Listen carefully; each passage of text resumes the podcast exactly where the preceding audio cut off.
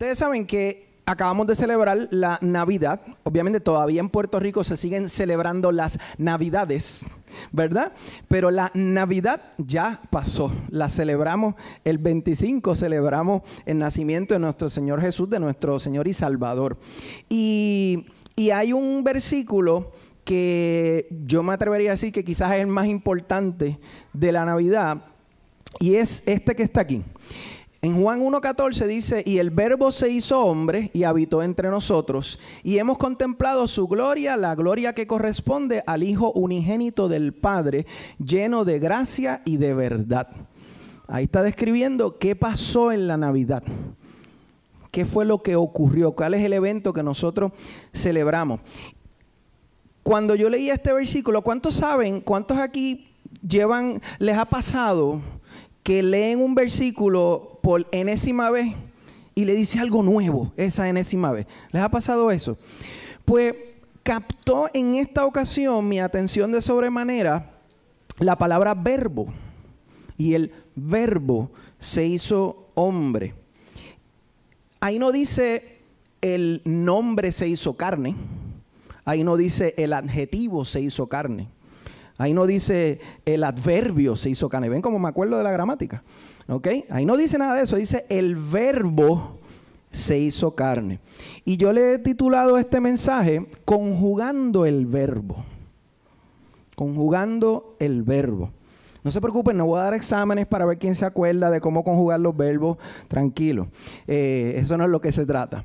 Pero sí quiero decirte que según el diccionario, la palabra verbo significa parte conjugable de la oración que expresa acción y el estado del sujeto y ejerce la función sintáctica del núcleo del predicado.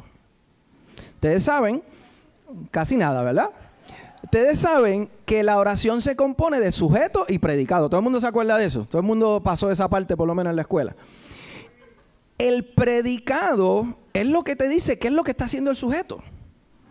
Pero en el predicado la palabra más importante es el verbo, por eso dice el núcleo. Y un dato curioso que le... Ah, y otra definición de verbo es palabra. Ustedes van a ver que en otras versiones de la Biblia dice, y la palabra se hizo carne. ¿Ok? Son palabras, son, son palabras intercambiables, verbo, palabra. Básicamente significan lo mismo.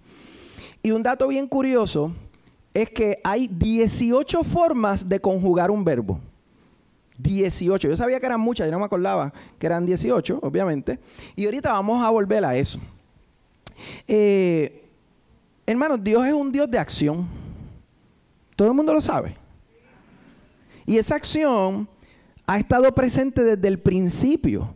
Dice en Juan 1.1, en el principio ya existía el verbo o la palabra. Y el verbo estaba con Dios. Y el verbo, ¿qué dice? Era Dios. Era lo mismo. Así que desde el principio de la creación ha habido acción. Dios actúa, actúa y actuó desde el principio en su creación. La acción es parte de la naturaleza de Dios. O sea, yo no puedo eliminar eso de Dios. Es parte de su naturaleza. Y cuando Él envió a Jesús, Él envió acción a la tierra. Él envió acción a la tierra. Jesús vino a hacer. Vino a hacer la voluntad del Padre. Y yo creo firmemente que nosotros, su iglesia, estamos llamados a hacer también. Y me gozaba eh, escuchando a Maribel ahorita eh, traer una palabra, a Pilar hablando de marchar. Y yo siento en mi corazón un llamado de la iglesia a hacer. Y vamos, y vamos a desarrollar esto un poquito. Y yo creo, yo creo que todos, de una manera u otra, sabemos que tenemos que hacer. Y queremos hacerlo. Tenemos el, el de hacerlo. Ahora, Eduardo, pero ¿qué es lo que tenemos que hacer? todo lo que has hecho es hablar de hacer, pero ¿qué es lo que tenemos que hacer? Es importante saber esa contestación, ¿verdad? Y me vienen a la mente, y, miren por qué es importante, miren, miren este versículo, en Efesios 2.10 dice, porque somos hechura de Dios, fuimos hechos por Dios, creados en Cristo Jesús para buenas obras, las cuales Dios puso de antemano a fin de que las pongamos en práctica. Todo lo que está hablando ahí es de acción. desde antemano, Él dispuso unas obras, unas acciones para que nosotros lleváramos a cabo. Pero ¿cuáles son esas obras, Eduardo? ¿Qué es lo que tengo que hacer? Y, me vienen a la mente dos contestaciones en el versículo, en Mateo 18, 19, 20, yo sé que todos han escuchado esto, la gran comisión. Por tanto, vayan y hagan discípulos de todas las naciones. No dice de algunas, de todas. Bautizándolos en el nombre del Padre y del Hijo y del Espíritu Santo, enseñándoles a obedecer todo lo que les he mandado a ustedes. ¿Cuántos verbos hay ahí? Seis verbos. La gran comisión es acción pura. Todo lo que me está diciendo es a tomar acción. Y aquí vemos una misión bien específica en este, en este versículo. Un propósito, una dirección común para toda la iglesia. Y digo sí para toda la iglesia porque nos concierne a todos. Ah, Eduardo, pero es que yo no siento un llamado a ser pastor o predicador o, salir a las calles a evangelizar. Es que eso no es lo que quiere decir ir y hacer discípulo. Él está diciendo, iglesia, yo quiero, yo los envío a ser discípulos. Toda la iglesia se tiene que envolver en esta función de una manera u otra. No todo el mundo vaya a tener el mismo rol. Pero todo lo que nosotros hacemos como iglesia tiene que apoyar esa misión de hacer discípulos. Jesús también tenía una misión bien específica y bien grande, que era traernos salvación. En un momento dado, yo, yo siempre cuando medito sobre la salvación y lo que hizo Dios al enviar a Jesús, yo, yo digo que Dios en un momento dado dijo, mira, ¿sabes qué? Ya, ya yo he intentado dejándolos a ellos cumplir las reglas, aquí hay que hacer algo drástico, aquí hay que hacer algo dramático. Tan dramático que mira, que cambió el calendario para siempre. Se habla de antes de Cristo y después de Cristo. yo, yo hablaba con mi familia en estos días, yo no sé cuántos de ustedes saben, que ¿verdad? con estos tiempos modernos, pues hay algunas personas que se ofenden por hablar de antes de Cristo y después de Cristo, y se han inventado unas siglas que hablan de antes de la era común y después de la era común. ¿Han escuchado? ¿Cuántos han visto eso? Y honestamente a mí me da gracia porque como quiera, lo que determina antes y después de la era común es el nacimiento de Cristo. Eso nadie lo puede ni lo va a eliminar. Así que llámale como tú le quieras llamar. El hecho sigue siendo el mismo. Eh, ahora, si bien es cierto que Jesús vino con una misión bien específica y bien grande y, crucial para, el pueblo, en, de camino a la cruz, Él hizo muchas cosas. Hizo muchas obras, Él caminaba todos los días, Él tocaba gente todos los días. Y de la misma manera, nosotros en el camino vamos a ir haciendo muchas obras y tocando muchas personas en el camino. En, el camino a ser discípulos hay muchas cosas que van a pasar todos los días. Algunas, las, quien único las va a saber es Dios y tú. Pero todos los días estamos haciendo cosas. Y aquí me viene a la mente la segunda contestación a la pregunta de qué obras tenemos que hacer.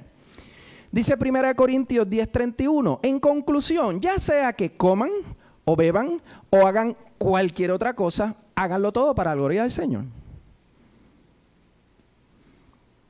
¿Cuántos aquí cuando, cuando van a un, a un mall, a un centro comercial, le oran al Señor por un parking?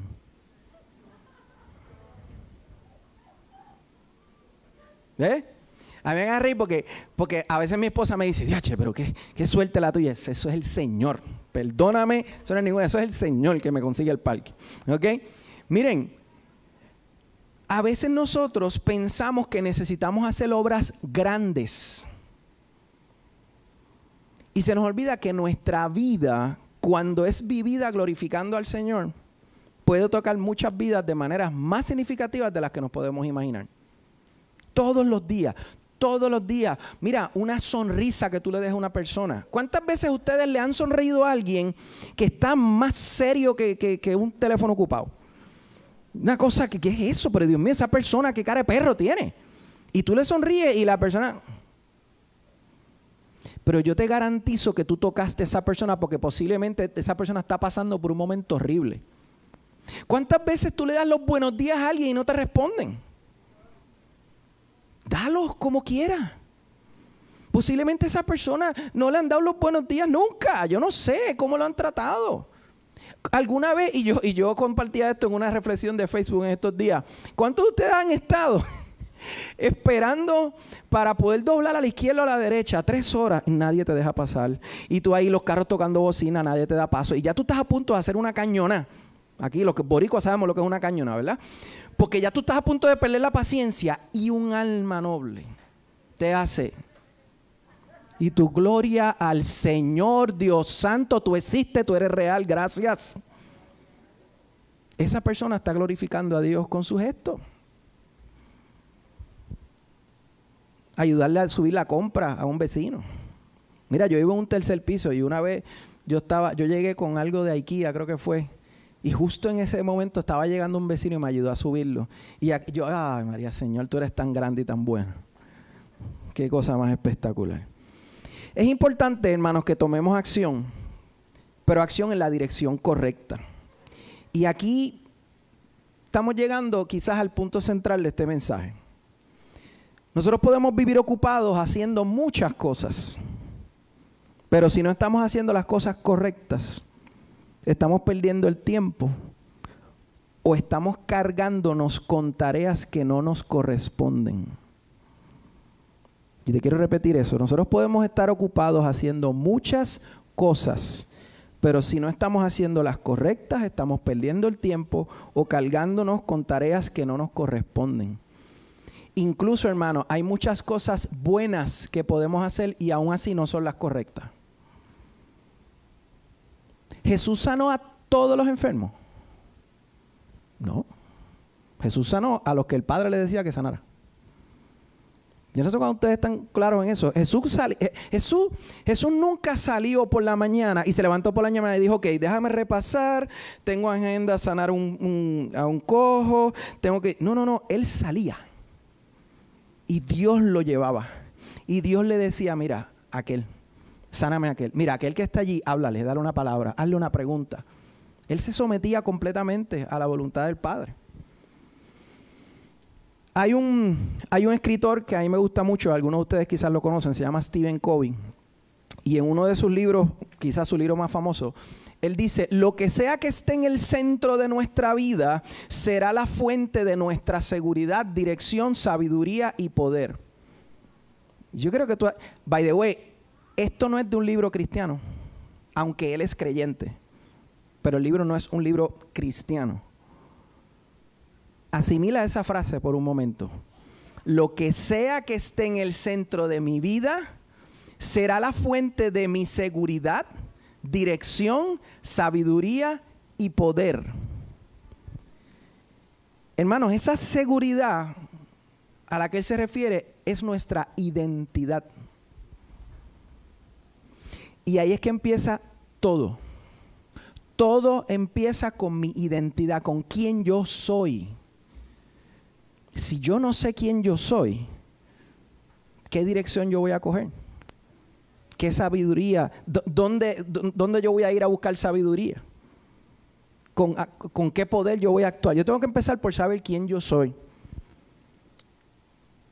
Y mira lo que dice la palabra sobre quiénes nosotros somos en Primera de Pedro 2, 9 y 10 dice, pero ustedes son linaje escogido, real sacerdocio, nación santa, pueblo que pertenece a Dios, para que proclamen las obras maravillosas de aquel que los llamó de las tinieblas a su luz, admirable. Y continúa diciendo, ustedes antes ni siquiera eran pueblo, pero ahora son pueblo de Dios antes no habían recibido misericordia, pero ahora ya la han recibido. Ahorita, y volvemos, yo me estaba gozando y, estaba tratando de contenerme.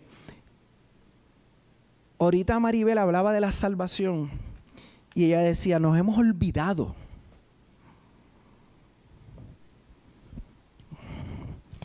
Hermano, yo creo que hay muchos cristianos que no tienen clara esta verdad. Quizás la saben intelectualmente. Es más, quizás escuchan el versículo, sí, yo soy nación santa, soy pueblo de Dios, pero no la han internalizado. O la damos por sentado. Yo quiero darte una noticia, por si tú no lo sabes, se te ha olvidado. Ya Jesús ganó nuestra salvación. ¿Sabes lo que quiere decir eso? Te tengo una tremenda noticia. Que tú y yo no tenemos que invertir tiempo, energía y, y esfuerzo en ganarla.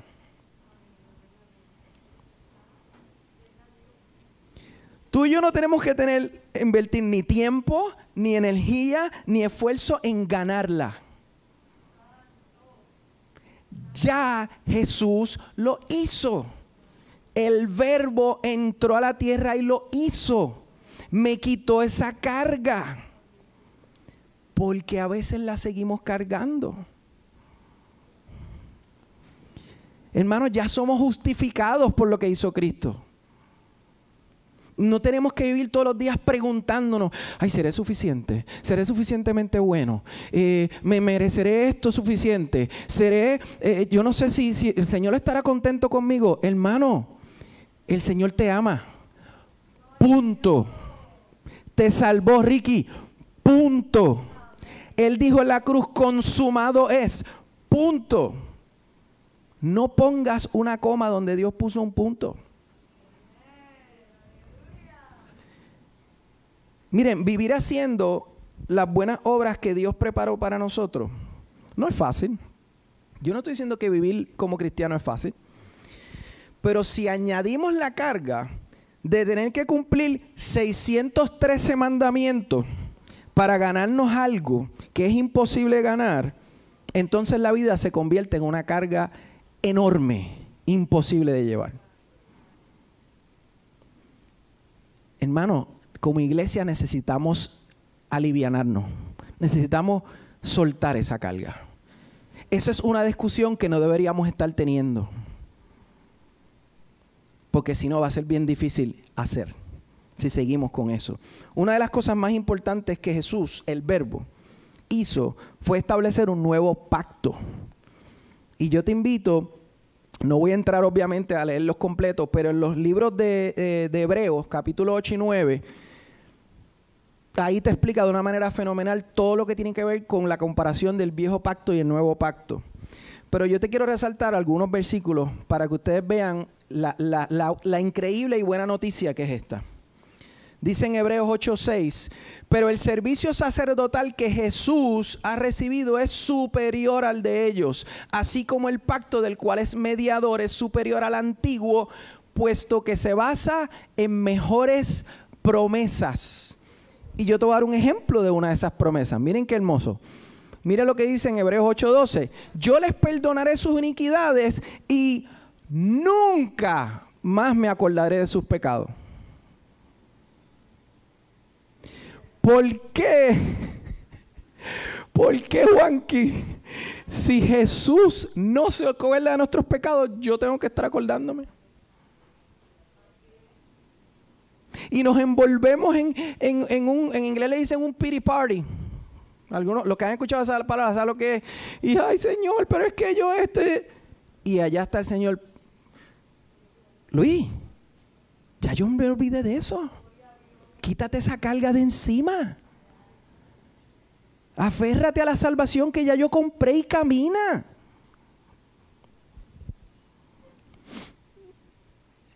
Al llamar nuevo a ese pacto, ha declarado obsoleto al anterior. Y lo que se vuelve obsoleto y envejece ya está por desaparecer.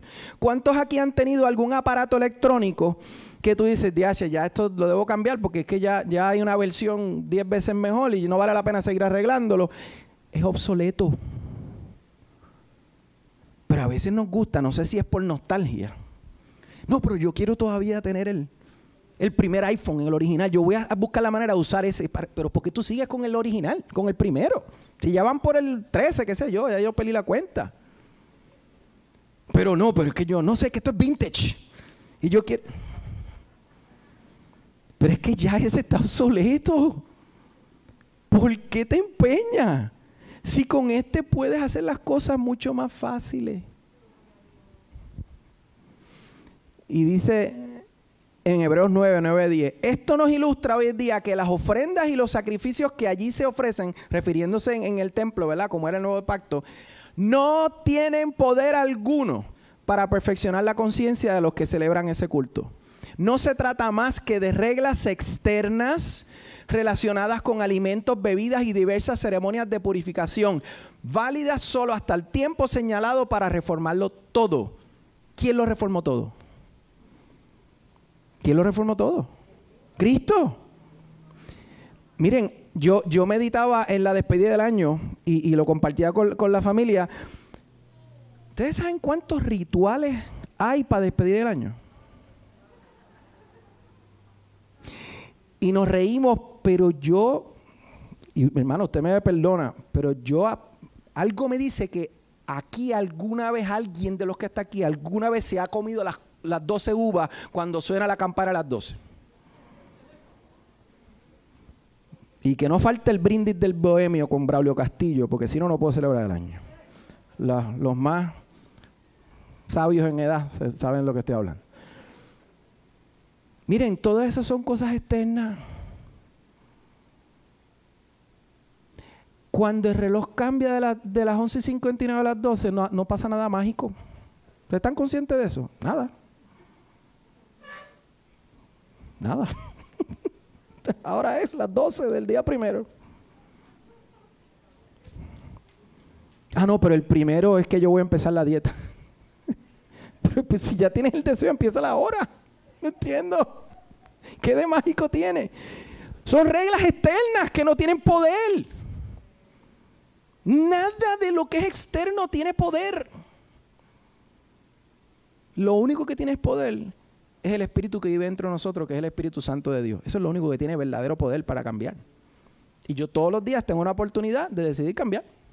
Todos los días. Eh, y yo, yo quiero Adriana, ¿dónde está mi hija Adriana? Venga un momentito. Yo, ustedes saben, a mí me gusta tratar de buscar analogías para entender ciertas cosas y, tratar de hacerlas más, más fácil de digerir y de relacionarme con ella. Eh, esta es mi hija Adriana. Yo no sé si ustedes cuántos saben que ella está estudiando fotografía. De hecho, ya ella es fotógrafa. ¿Verdad? No lo digo porque es mi hija, pero es la mejor. Eh, anyway, estoy siendo imparcial totalmente. Anyway, el punto es que yo le, yo estaba hablando, yo, yo, yo, algo me dijo mientras yo estaba buscando, Señor, dame, dame una analogía. Y si, yo sentí en mi corazón, Eduardo, pregúntale a Adriana. Y yo no le dije a Adriana lo que yo iba a hablar. Yo simplemente la, guié un poquito para que me dijera y de ahí salió una analogía bien interesante. Adriana, yo quisiera que tú bien brevemente le compartas aquí a nuestros hermanos cómo era la primera cámara, el primer intento de hacer fotografía, ¿cómo era? Bueno, para empezar, técnicamente no era una cámara, era un cuarto entero. Y no se usaba para tirar fotos, se usaba para poder pintar. La manera que lo hacían, cogían un cuarto completamente oscuro con solo un agujero por donde entrara la luz. Y ahí lo pueden ver. La imagen se plasmaba al revés.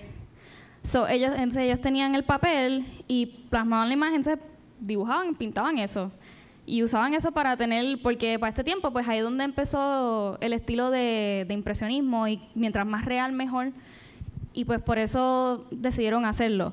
Luego se convierte en una cámara, como esa más pequeña que ven al lado, cuando utilizan una placa de, de plata y en vez de que tú tengas que plasmar la imagen, o sea, tú trazar y dibujar, se plasmaba en la placa. Entonces tenían que darle todo un baño de químico para que se quedara ahí, luego pasó el papel, todo un revolú. Pero interesante. Súper complicado. Oye, y, aquí yo tengo una, una foto de la primera foto.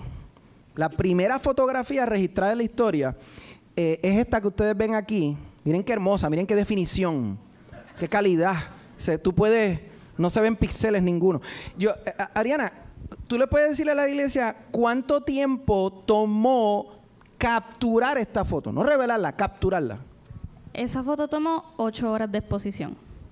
Lo que significa es que el agujero estaba, pues, la luz estaba entrando por el agujero por ocho horas. Para ocho horas. Ocho, hermano, medio segundo. Ocho horas. Y yo te hago una pregunta, Adriana, por curiosidad.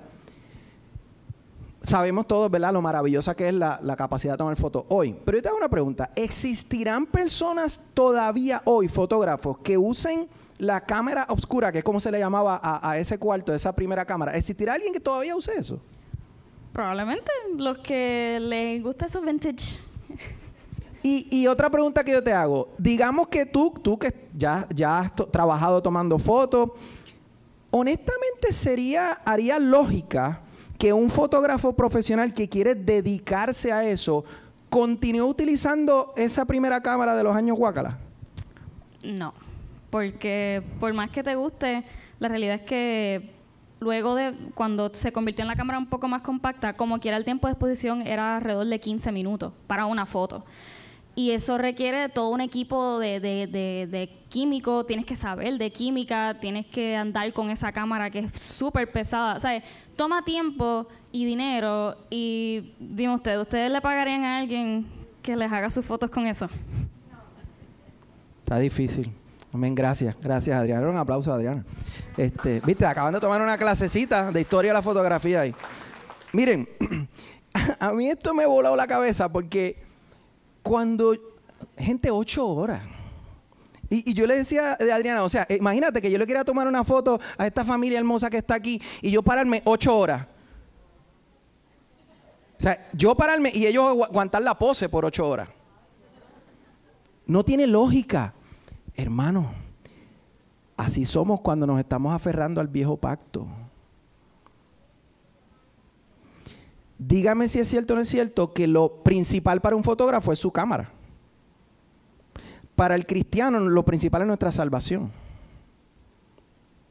Si yo tuviera que seguir trabajando la salvación como se trabajaba en el viejo pacto, gente, sería bien cuesta arriba, por no decir imposible, realmente poder hacer todas esas buenas obras que el Señor tiene dispuestas para nosotros.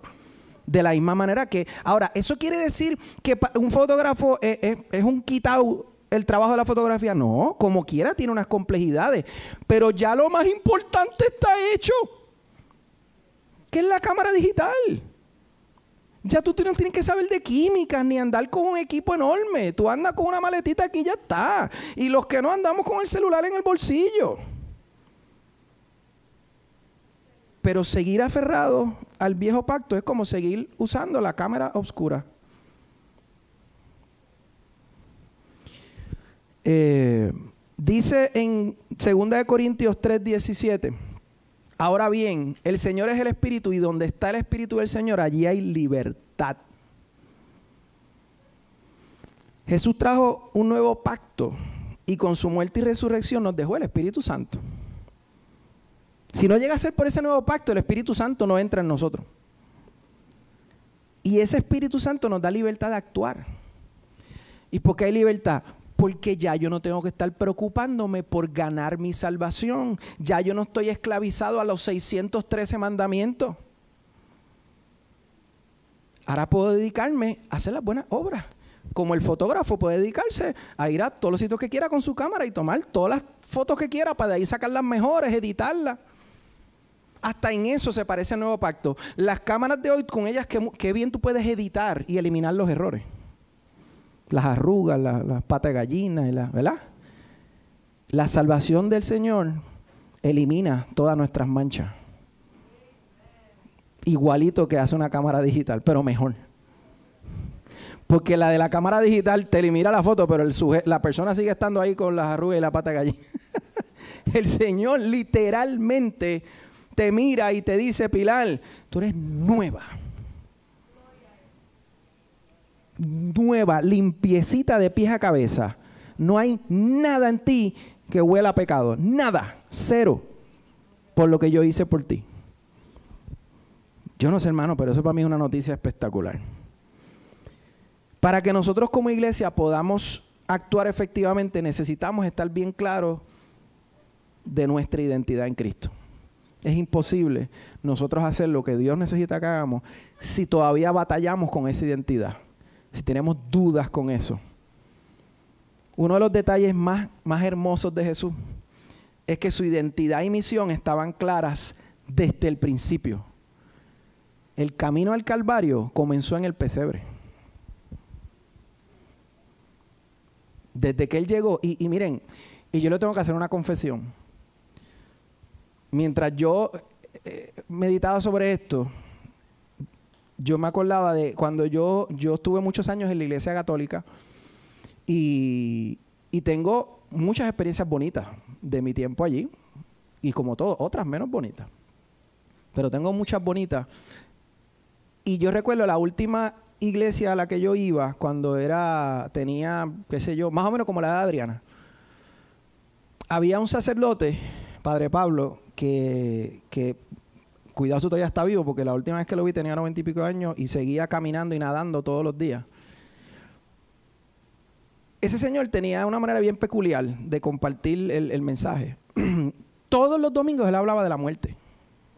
Todos los domingos, todos los domingos. Y, y, yo les tengo que decir que habían veces como que, ay, ya viene este con la muerte otra vez, loco, pero háblame de algo más positivo. Todo es la muerte y la muerte y la muerte y la muerte y la muerte.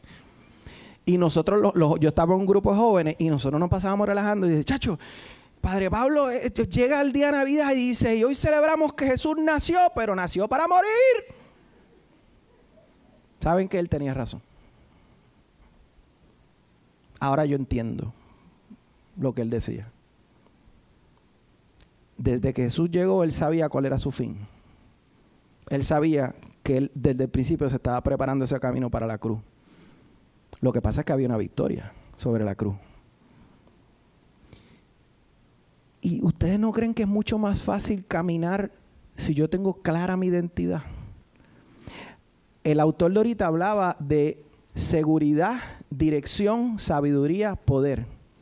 Una vez yo tengo clara mi identidad y que esa identidad viene de Cristo, ¿quién me da la dirección? Él. ¿Quién me llena de sabiduría? Él. ¿Y quién me da poder? Él. Porque yo sé a quién yo le pertenezco. Y mi vida no es que ahora va a ser un paseo, pero va a ser mucho más liviana. Mucho más liviana. Ahorita decía en Efesios 2.10 que Dios, dice ahí que Dios preparó unas obras de antemano para que las pusiéramos en práctica. Lo mismo hizo con Jesús. Cuando Dios envió a Jesús, ya Él había dispuesto unas obras de antemano para Jesús. Y como mencioné ahorita, Jesús nos encomendó con hacer discípulos, no con ganar vidas. Eh, Eduardo, te estás poniendo controversial aquí. Uy.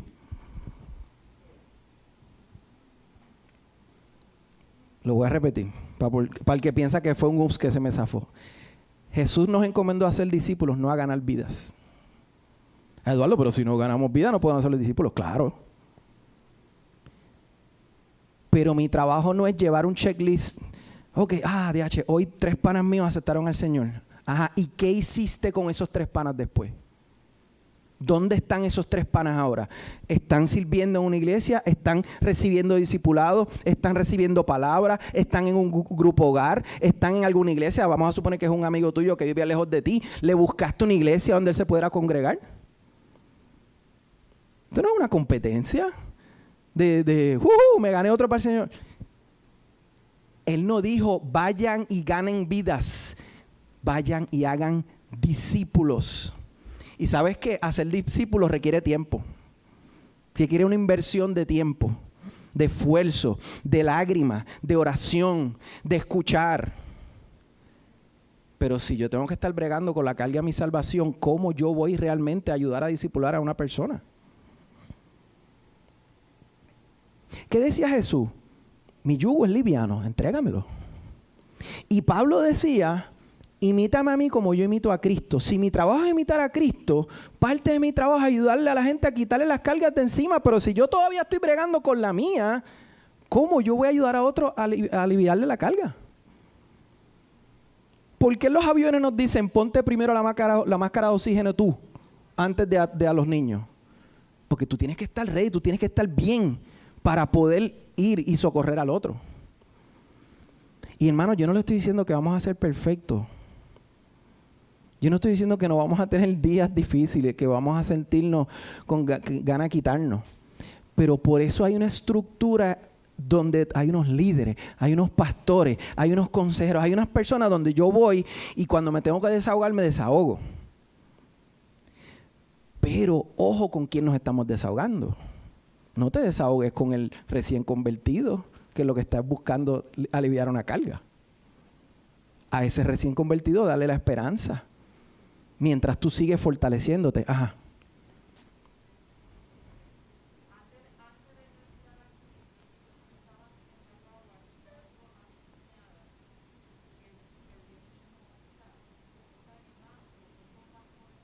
Espérate, dame un segundo.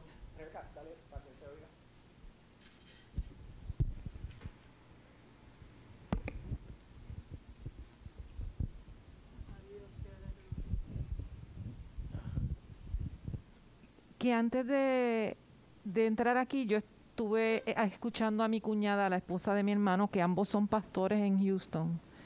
Eh, ellos perdieron un hijo hace unos meses, un sobrino mío, y y precisamente ella me llama a mí para desahogarse, porque ella no quiere, ella con pastor al fin se le hace difícil, ella me, me dice, perdóname, pero es que necesito desahogarme.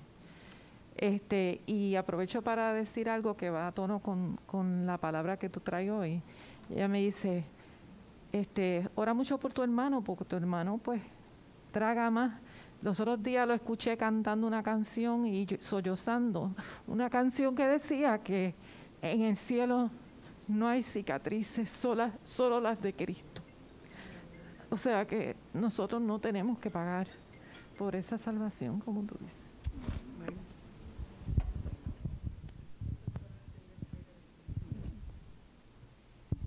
Amén. Así mismo es, hermano.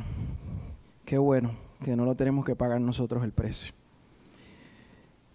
Estamos viviendo tiempos bien complejos. O sea, yo no estoy tratando de ignorar eso. Y necesitamos caminar más liviano para poder llevar a cabo esta misión. Y yo te quiero tocar simplemente cuatro retos que yo veo que tiene la iglesia hoy en día, posiblemente hay más, y no voy a entrar en muchos detalles, pero te los quiero dejar simplemente para que entendamos por qué es tan importante nosotros quitarnos las cargas innecesarias para enfocarnos en, las que requieren nuestra atención. Y uno de esos retos es la demasiada información. Miren, si ha habido un tiempo donde no hay excusa de yo tener el conocimiento de la palabra, es hoy. ¿No tiene Biblia física? Bájala en el celular. Eh, ¿No está yendo a una iglesia? Hay huele mil predicadores por YouTube. Y eso pues tiene cosas buenas, pero tiene cosas peligrosas.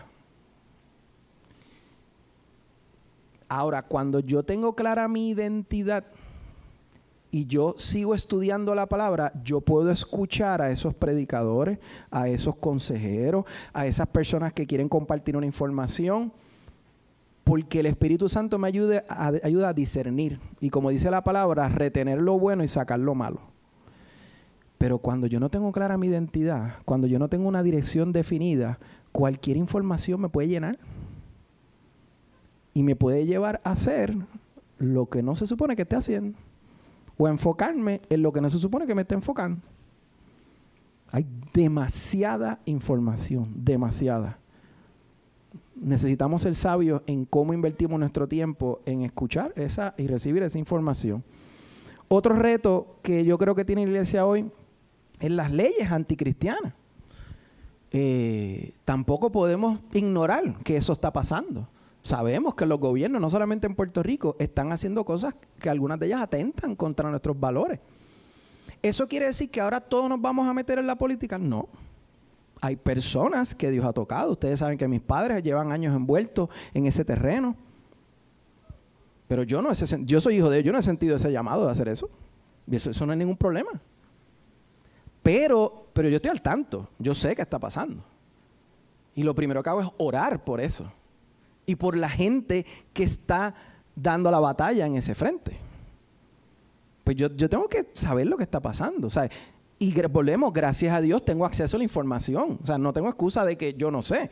Infórmate para saber por qué orar, por quiénes orar.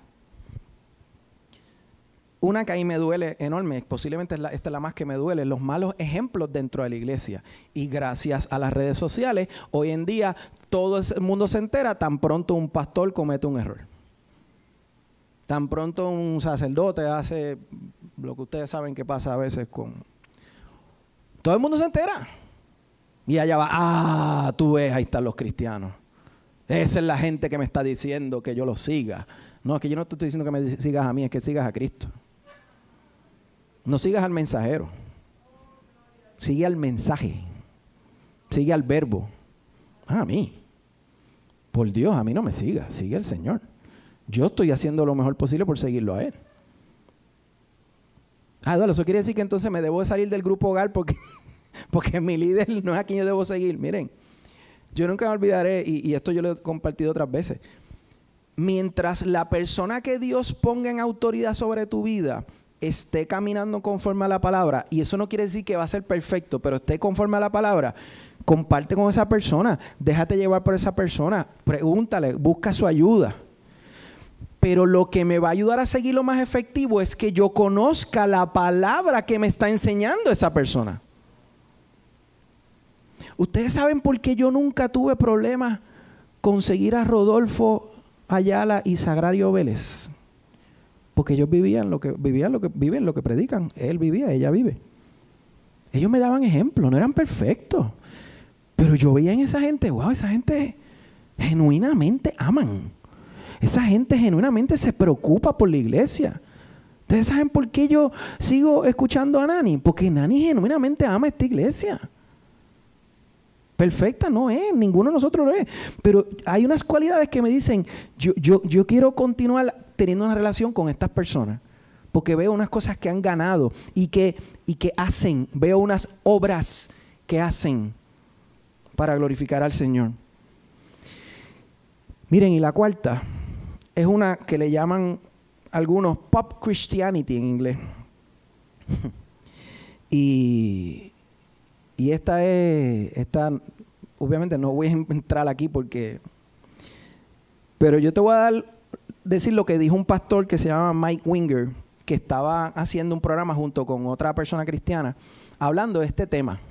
Y hablando de por qué le preocupa este tema, que podríamos llamarle cristianismo light, este cristianismo progresivo, tiene muchos nombres, es lo mismo. Y miren lo que dice este individuo de estas personas que están trayendo este cristianismo. Dice, ellos dirán que son cristianos, pero consultarán su calendario astrológico, obtendrán una lectura psíquica, tendrán sexo antes del matrimonio y no se sienten que hay nada extraño con eso, porque tienes que probar un carro antes de comprarlo. Creerán en la ley de la atracción y pensarán que Jesús es su life coach la iglesia debe ser una experiencia para el consumidor que hace algo para ellos y básicamente juzgan la iglesia basado en cuán bien está este medio ambiente me hace sentir bien para que yo continúe mi vida. Y no saben que la iglesia es sobre algo más y mejor que todo eso. Tenemos mucho trabajo que hacer, hermano. Pero tenemos que empezar por yo estar claro. ¿Dónde está mi identidad? ¿Cuál es la palabra de Dios? ¿Cuál es el mensaje? Tenemos que dar el mensaje completo. Todo obra para bien. Para aquellos que aman al Señor y conforme a sus propósitos son llamados. El pop Christianity se enfoca en el todo obra para bien. Ah, no, hermano, todo obra para bien, tranquilo. Relax, que Dios está contigo. Todo obra para bien. Di el mensaje completo. Ahora, no caigamos en la trampa de creer que nuestros tiempos son los peores. Nuestros tiempos no son los peores. Y un ejemplo que mientras compartía el, mensaje con Mara y la preparación para lo que estaba haciendo, Mara me recordaba los, los 400 años de silencio entre Malaquías y Mateo. Ustedes saben, y para los que no saben, que cuando terminó el último profeta, Malaquías del Viejo Testamento, de ahí a la llegada de Jesús pasaron 400 años. y fue un tiempo difícil porque no hubo más profecía. No pasaba nada. No habían hombres o mujeres del Señor eh, eh, reconocidos y grandes dando mensajes y profecías. 400 años. Y obviamente yo no te voy a contar todo lo que pasó en esos 400 años porque es demasiado, pero te quiero resaltar unas cosas para que vean, número uno, los paralelismos con cosas que estamos viviendo hoy y para que vean que no son nuevas. Una de las cosas que pasó en esos 400 años es que la influencia griega en Palestina había crecido de sobremanera y surgió un partido entre los judíos llamado los helenistas. Ellos querían, miren esto, miren lo que ellos querían. Ellos querían introducir la cultura y el pensamiento griego, griego y liberalizar algunas leyes judías. Estoy hablando de hace un montón de años, esas cosas no pasan hoy. Esto provocó una división. Estaban los nacionalistas hebreos que querían seguir estrictamente la ley de Moisés y resistían toda influencia que amenazara sus costumbres. Este partido terminó conociéndose como los fariseos. Ellos guardaban la ley, la forma externa de la ley, pero violaban su espíritu. Por otro lado, los helenistas se volvieron cada vez más influyentes en la política y formaron el partido que llegó a conocerse como los saduceos o los liberales. Estos se apartaban del cumplimiento rígido de la ley, eran los racionalistas de la época, dejando de creer lo sobrenatural. Dos extremos. ¿Existirán esos extremos hoy? ¿Estará pasando eso hoy? Ahora, acercándonos ya a Cristo, en el año 63 antes de Cristo, Jerusalén fue capturada para Roma por el general Pompeyo. Y él fue, él convirtió a sus dos hijos en reyes de Galilea y Judea. El de Judea se conoce como Herodes el Grande. Por otro lado, los imperios paganos, escuchen esto porque esto me, me, me... Por otro lado, los imperios paganos los paganos quiénes son? Los que tenían creencia, creían en muchos dioses, muchas cosas, en 20.000 mil bloqueras o embelecos como hoy en día le decimos. Estos imperios paganos se estaban desintegrando. Su gente, escuchen esto porque yo, esto a mí me, me encantó. Su gente estaba harta del politeísmo y del vacío de sus creencias. Los judíos pasaban por tiempos de presión y no conseguían restablecerse. La única esperanza que les quedaba era la, venida del Mesías prometido. Y en los imperios orientales, la sabiduría y el conocimiento del pasado había desaparecido y también estaban en búsqueda de algo. Cuando apareció la estrella en Belén, los sabios del este la vieron y salieron a buscar aquel al que apuntaba la estrella. Y así pues, cuando vino el cumplimiento del tiempo, Dios envió a su Hijo. Miren, yo no sé si nosotros estamos en 400 años de silencio, yo no sé. Pero cuando uno lee todo esto, tú dices, es que el rompecabezas de Dios es perfecto. Él estaba preparando unas fichas que tenían que ponerse en su lugar para la entrada de Cristo. Pero miren qué cosa increíble, y esto, y esto es verdad lo que yo recibí, esto no, no diga, no tomen esto como que, ¿verdad? Esto es lo que yo recibí. Cuando dice que los paganos estaban cansados del politeísmo y de sus creencias vacías, ¿sabes qué? Yo veo a un grupo grande de personas en el mundo llegando a ese punto, de darse cuenta de que sus creencias no funcionan. Yo los veo venir. Pero si nosotros como iglesia no estamos listos para recibir esa gente, van a haber gente que van a llegar y te van a llamar María, ¿todavía tú sigues en la iglesia? Yo quiero ir un día porque es que ya yo he llegado a un punto que, nada de lo que yo creo me sirve. Y estoy dispuesto a escuchar lo, lo que tú me has hablado otras veces. Loren, ¿todavía tú sigues asistiendo? ¿Tú eres cristiana todavía, Loren? Háblame de eso. Porque yo no sé, pero yo siento un vacío tan grande en mi corazón y, lo único que me queda es, rendirme a eso que tú me has hablado, a ese Cristo, preséntamelo. Eso, yo veo eso pasando, hermano. Y lo otro que es poderoso, y Mara me compartía, es, en esos 400 no hubo profeta. Pero cómo la profecía del Mesías llegó al conocimiento de aquellos tres sabios. ¿Cuántas generaciones pasaron esos 400 años? ¿Cómo todavía ellos sabían? Porque hubo un grupo de personas que se mantuvo firme compartiendo ese mensaje generación tras generación.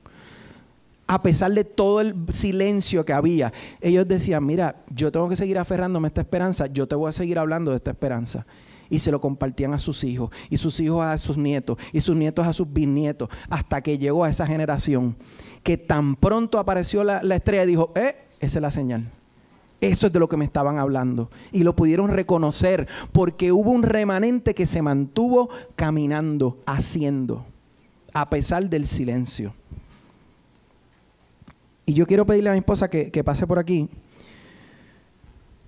porque como les dije, esto, yo estoy aquí parado, pero nosotros estuvimos meditando mucho ambos sobre este tema y, yo quiero que ella comparta algo que, el Señor le dio eh, relacionado a este tema de, de Jesús como verbo.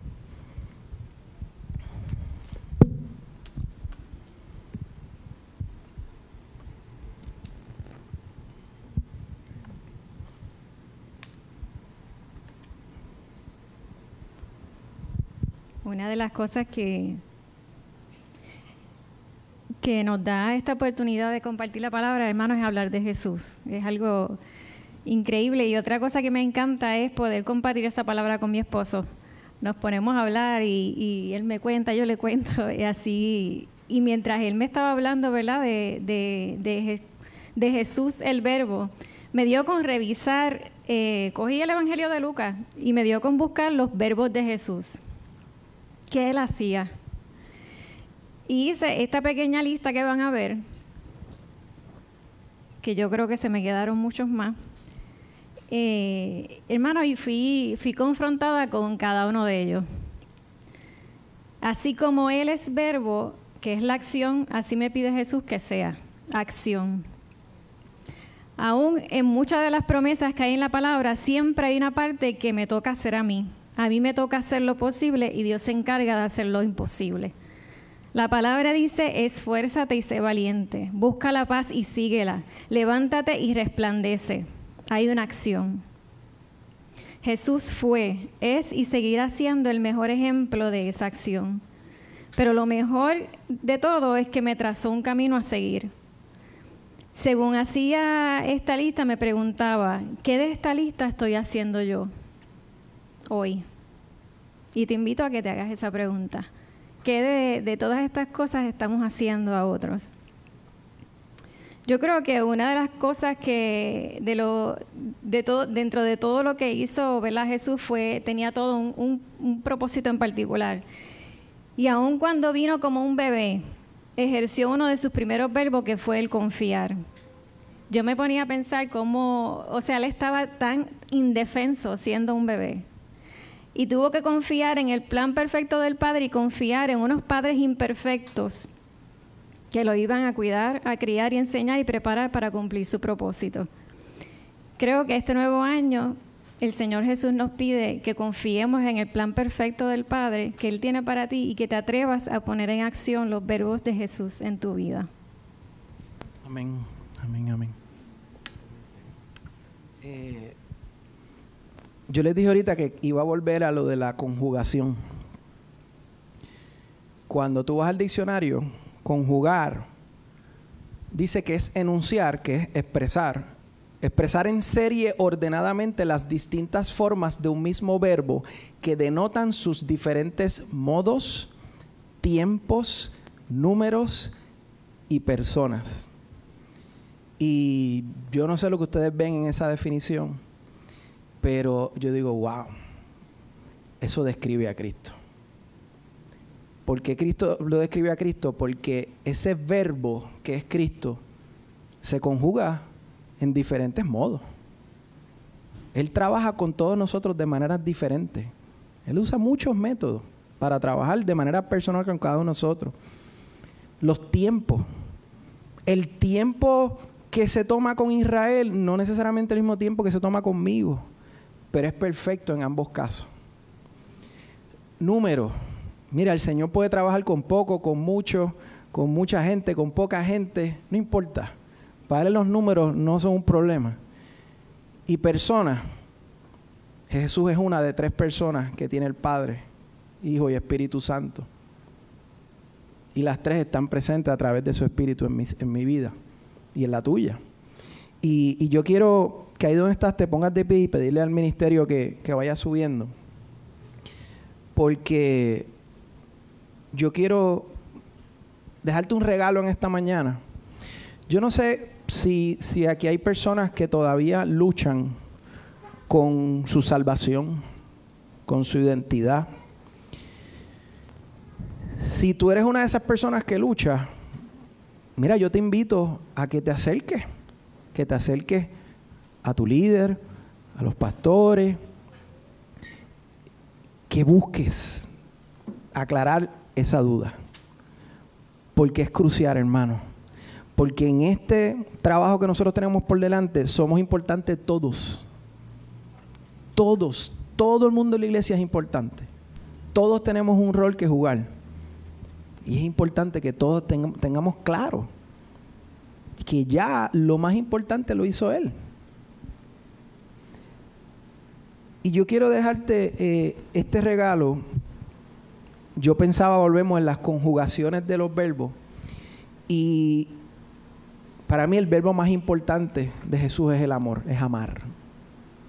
Dice que de tal manera Él amó Dios al mundo que envió a su Hijo. Cuando uno analiza lo que hizo Jesús, lo que hace diferente al mensaje de Jesús es el amor.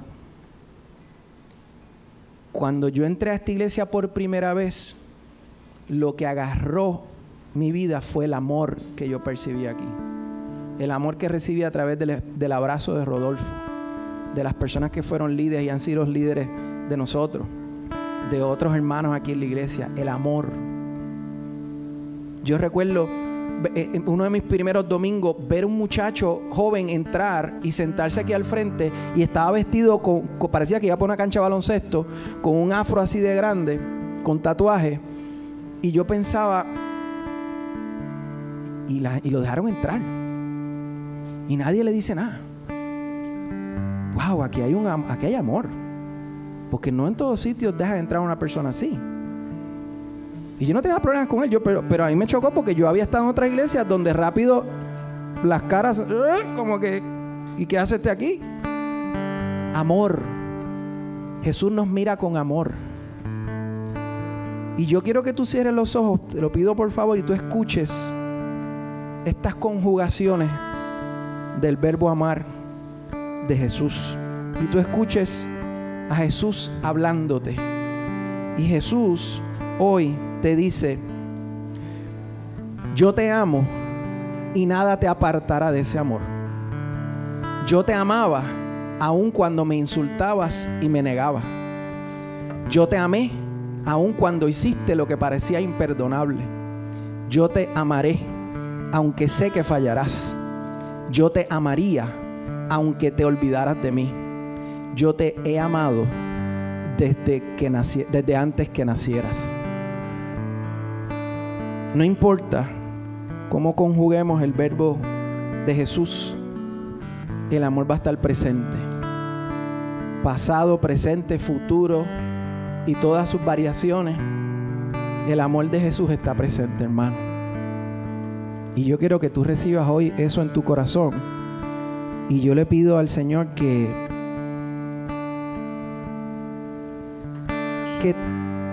que, te toque de una manera bien especial, que, que tú puedas cerrar los ojos, respirar profundo y tú sentir cuán amado eres. Y tú sentir que nada de lo que tú puedas hacer va a cambiar ese amor de Jesús por ti.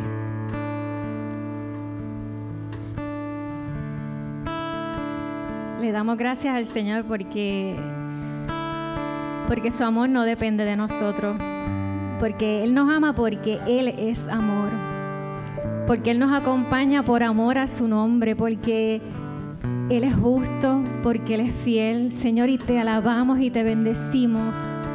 Te damos gracias, Señor, te damos gloria porque porque tú, Señor, nos amaste hasta antes de nacer, Señor. Gracias por tu victoria.